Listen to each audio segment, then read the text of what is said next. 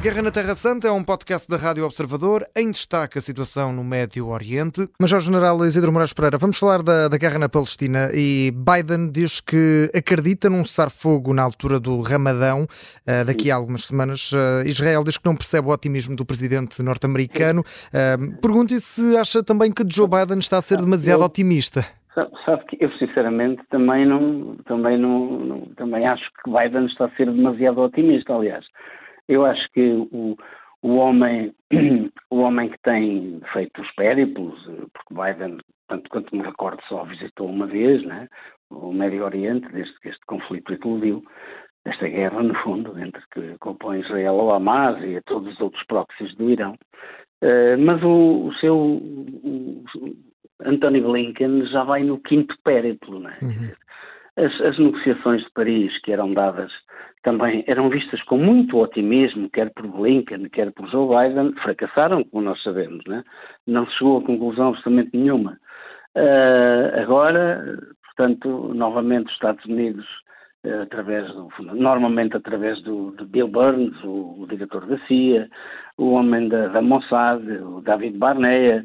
Quer dizer, agora temos novamente o Egito, temos novamente o Qatar, temos os Estados Unidos e hoje aparecem estas declarações de, de Joe Biden muito otimistas, dizendo que por alturas do Ramadão, ele até disse, na próxima segunda-feira estou convencido que poderemos ter boas notícias e, e mais um, um período de cessar-fogo tanto quanto me apercebi, seria à volta de um mês a 40 dias, previa a troca de, de 30 reféns por 10 vezes mais prisioneiros eh, palestinianos, portanto ainda há aqui uns contornos que é preciso agilizar. Uhum. Agora o que é certo é que nós sabemos, isto são declarações perentórias do executivo, uh, do executivo israelita, Israel não vai desistir de forma alguma de, dos objetivos que, claro. que, estabeleceu. E um deles, logo à cabeça, é a destruição da capacidade militar dos terroristas do Hamas. Claro. Não me parece. Ainda para mais há aqui outro aspecto, que hoje, curiosamente,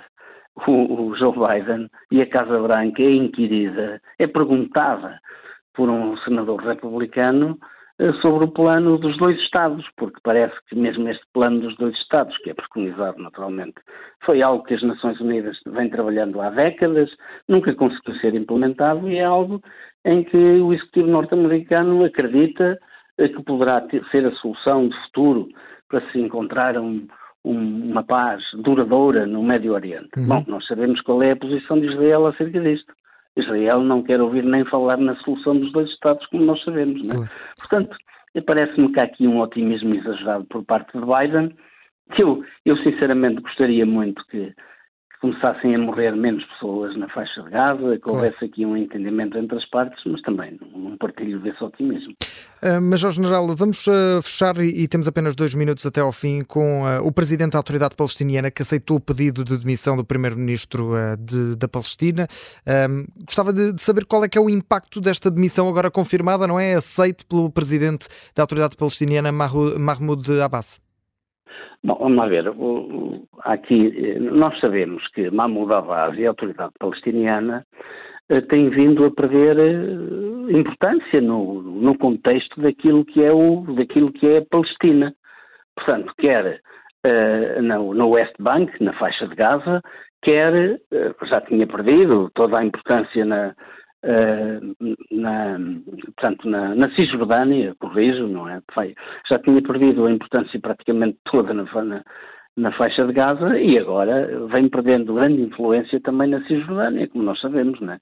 Quer dizer, parece-me que, que muito dificilmente o Hamas, o Hamas, que é outra, é outra facção, que também luta pelo controlo da, da, da Palestina, nesta, nesta possível solução de dois Estados, e aqui esta, esta demissão, quer dizer, é uma demissão que, que me parece que em termos, em termos políticos não trará, não augura grande futuro à autoridade palestiniana e à sua, e à sua capacidade para poder ser, o, para poder apresentar-se uhum. uh, aos palestinianos como uma solução de futuro. Quer dizer, parece-me que que há aqui grandes, grandes dificuldades, uh, inclusivamente para Mahmoud Abbas, para se, para, se, para se garantir, não apenas pela idade, pela provecta idade deste senhor, mas, mas porque, porque de facto este, o, este partido da qual ele é o líder tem pouca, tem pouca probabilidade de vir a ser uhum. a entidade capaz de, de gerir os destinos de uma, de uma futura, de um futuro Estado palestiniano. A Guerra na Terra Santa é um podcast da Rádio Observador, vai para o ar de segunda a sexta, depois do noticiário das nove e meia da manhã, tem nova edição depois do noticiário das quatro da tarde, está sempre disponível em podcast. Eu sou o André Maia, até uma próxima.